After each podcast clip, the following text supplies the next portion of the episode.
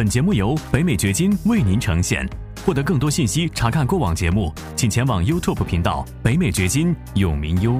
住宅地产和商业地产哪一种更适合投资？这是很多人会思考的一个问题，也会有些人举棋不定。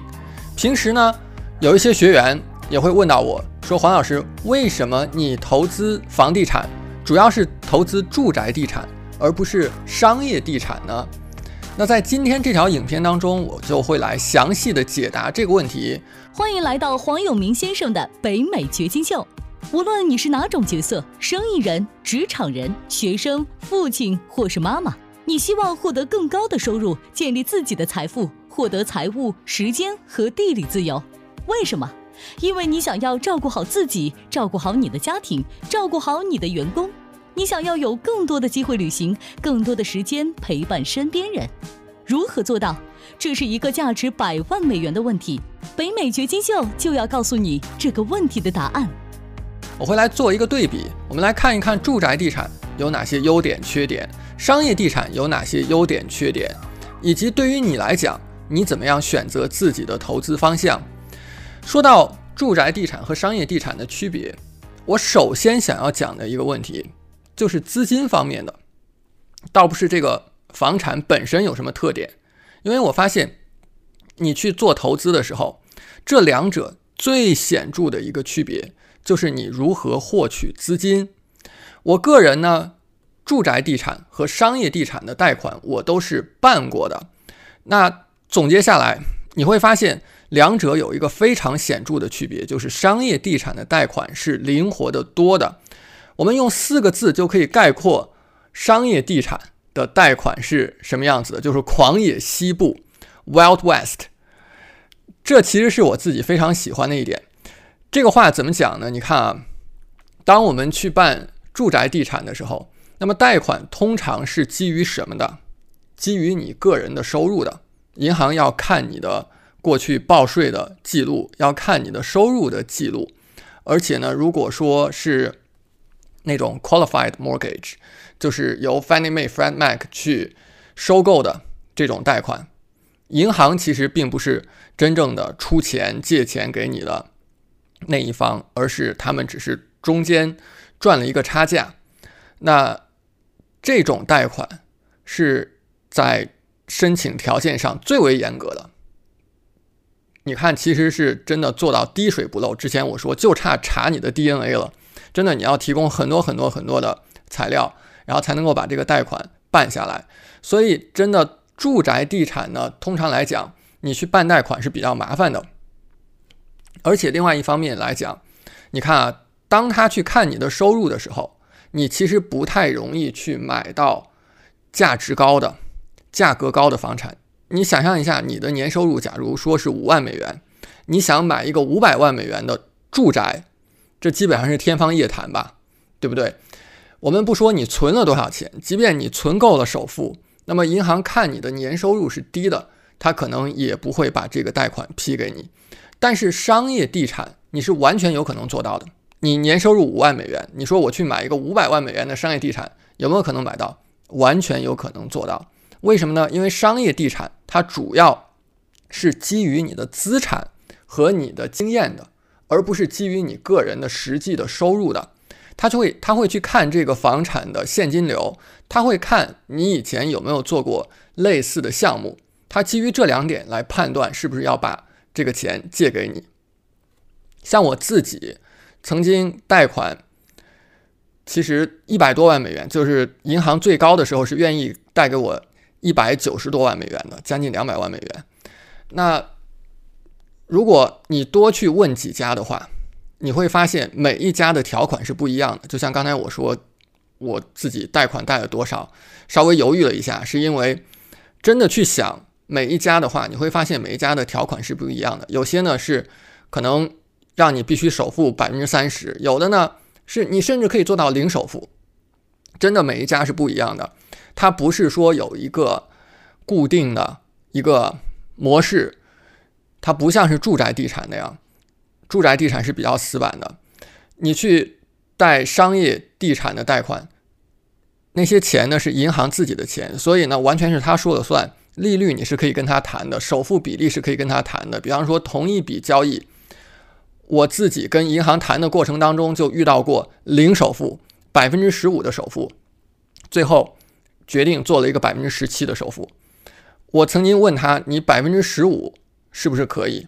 他就给我做了一个抹平，就是你这个数你再添一点吧，添成一个整数。后来我一算，这个整数呢比例上是百分之十七，所以这个东西完全是看。双方怎么谈的？它并没有一个固定的比例，这是商业地产的好处，就是你真的去贷款的时候是灵活的多的，非常非常的灵活。第二呢，就是商业地产呢，你把它买过来之后出租出去，租约通常是更长的，因为你租给的是商家，商家会在这个地方经营很多年。对于商家来讲，很多商家呢。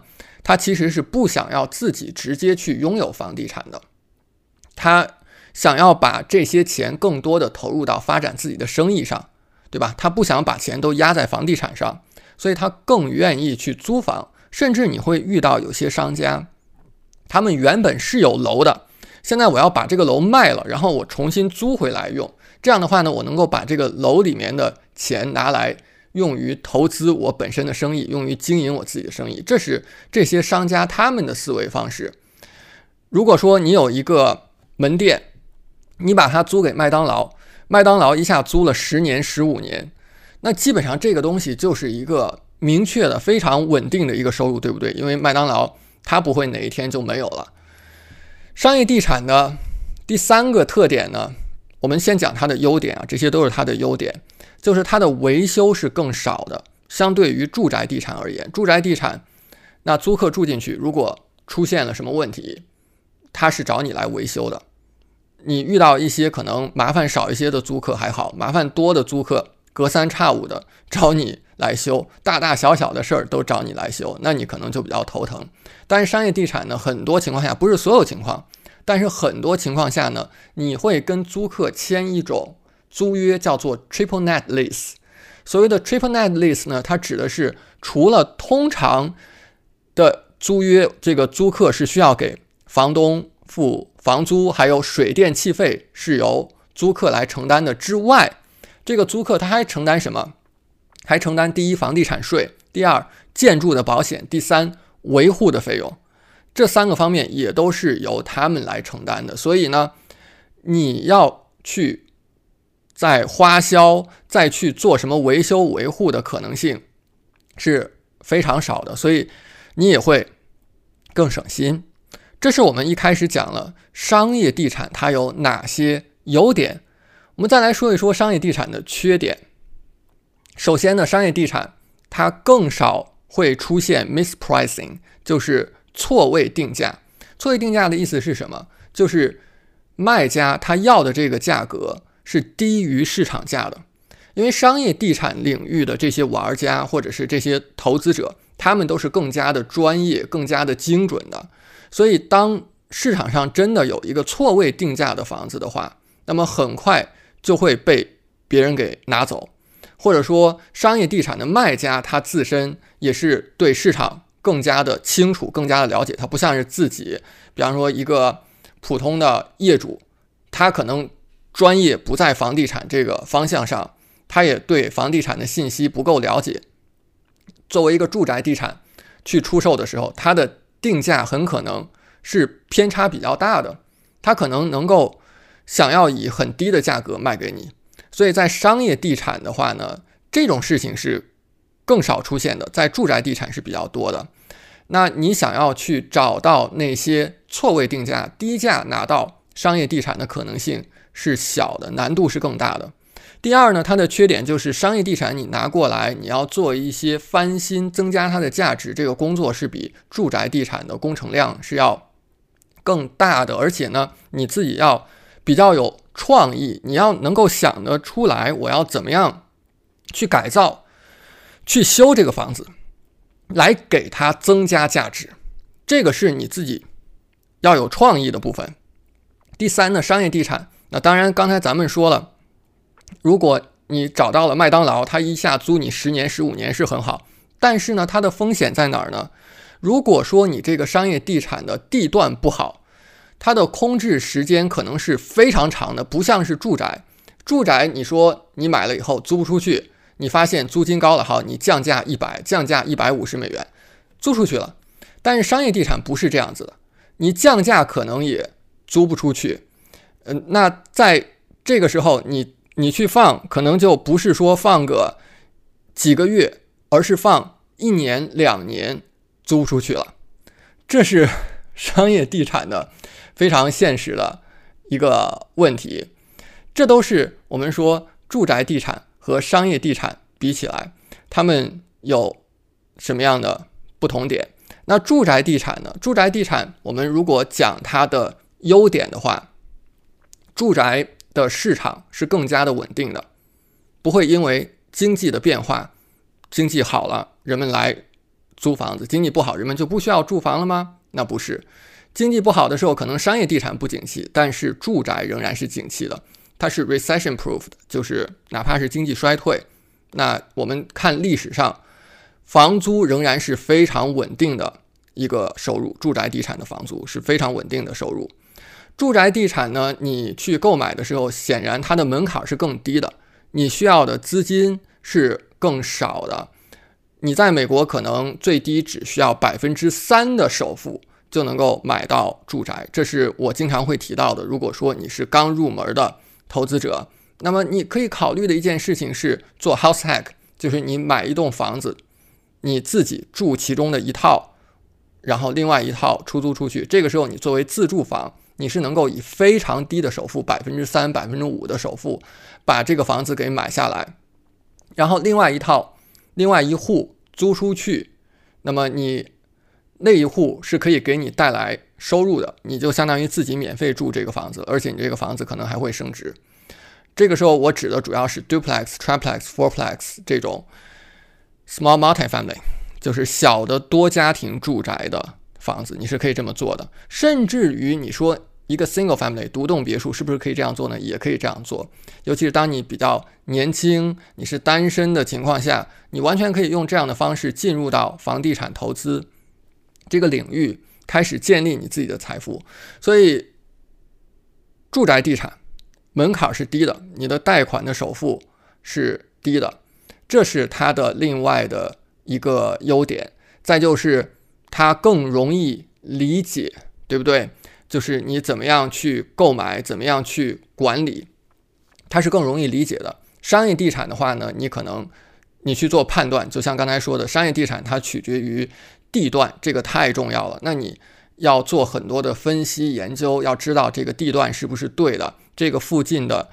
人群的分布、人们的收入、人们的职业、人们的需求等等，到底是怎么样的？你要做更多的调研，你才能够判断这个地方的商业地产是不是对的，是不是值得买过来的。包括那原先的业主，他给你一些他的报表啊，它以前的数据，你要懂得怎么去看，怎么样去计算这些方面呢？显然是比住宅地地产的门槛是要更高的。那如果我们一定要说住宅地产它的缺点的话，缺点有什么？缺点就是你一个是买起来比较慢，对不对？因为你每次办一笔贷款，你只能买一套而已。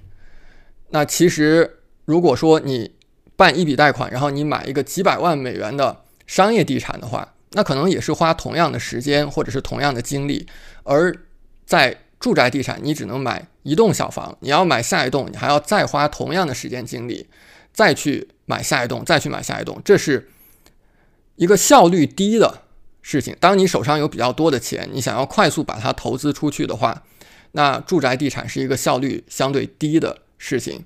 另外一个就是你管理起来租客的事情呢，可能会是比较多的一些琐碎的事情。你要不断的去响应这些租客的维修的请求，包括租客他们在结束租约，然后新的租客进来，对吧？这个换租客的过程是更频繁的，比商业地产管理起来事情肯定是更多的。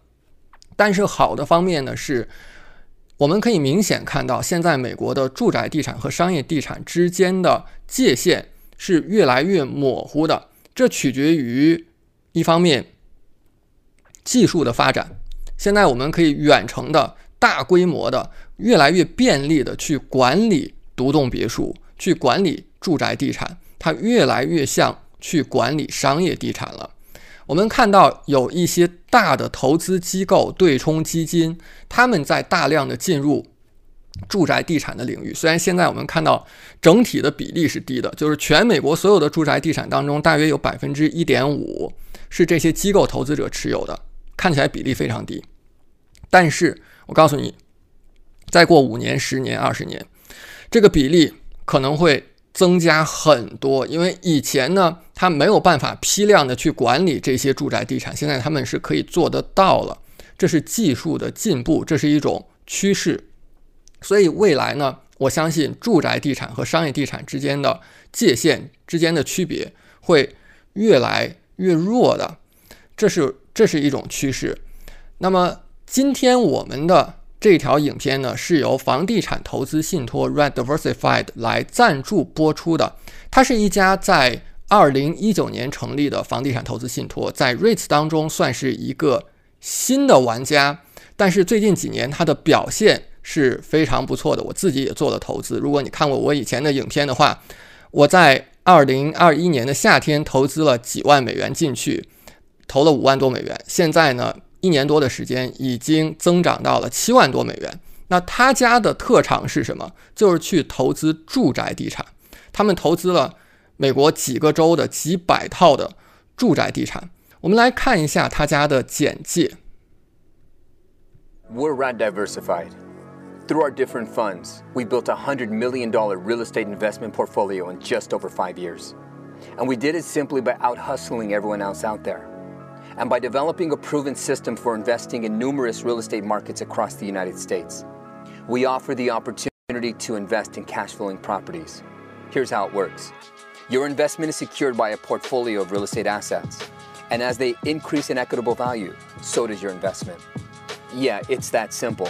And with the minimum investment of $1,000, nearly anyone can take advantage of our historically incredible returns. As one of the only industries that is constantly growing and appreciating in value, real estate is a way to build long-term wealth, and we're bringing our techniques and knowledge directly to you. When you choose to invest with Rad Diversified, you gain access to working with over 100 employees, all experts in their respective fields. At RAD, we understand that real estate can not only be challenging, but also a burden. And we just as equally know it shouldn't have to be. And with RAD Diversified, it's just not. Invest now.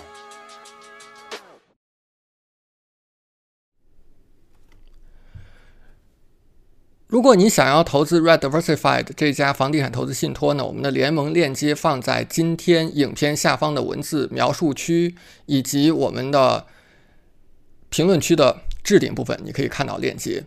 那我们说回到投资住宅地产和商业地产，你怎么样做选择呢？这个很大程度上是取决于你个人的偏好和你的优势的。比如说，如果说你家里面有长辈就是做房地产投资的。那他们已经积累了经验，那这种经验是很重要的。我指的是，当你真的去跟银行打交道、跟 lender 打交道的话，他会去看你的背景的。如果你背景当中有这种投资的历史，那么你是很容易从商业地产开始做起的，或者你自己有一定的投资经验。或者你能够找到有经验的合伙人，这些都会对你非常有帮助。要么就是你自己很有创造力，你知道把一个商业地产拿下来，怎么样去改造它，增加它的价值，增加它的收入。因为商业地产它的价值是取决于收入的，它不是像住宅地产那样取决于跟其他的住宅地产的价格的比较，而是取决于收入。当你能够提高它的收入的时候，你就能够马上立即提高它的价值。那如果你有这些方面的特点或者是优势的话，商业地产对你来讲是比较容易的，绝对是可以从商业地产开始做起的。那更多的人呢会从住宅地产做起，因为它的门槛是更低的，需要的资金是更少的。那从住宅地产做起，然后有了更多的经验和更多的资金之后，这些人会逐步的开始做商业地产，这也是你可以考虑的一种路径。关注我的频道。我们一起掘金美国。感谢你的收听，请记得订阅本频道，以免错过我们的更新。节目嘉宾言论仅代表个人立场。记住，如果你需要法律、税务或投资建议，请咨询具有专业资质和能力的人士。完整的免责声明和使用条款，请移步我们的官方网站永明优点 com 查看。如果你想要获得更多有价值的信息，也欢迎前往我们的 YouTube 频道北美掘金永明优，在那里你可以看到本节目的视频版以及更多新鲜内容。再次感谢您的收听，我们下期再见。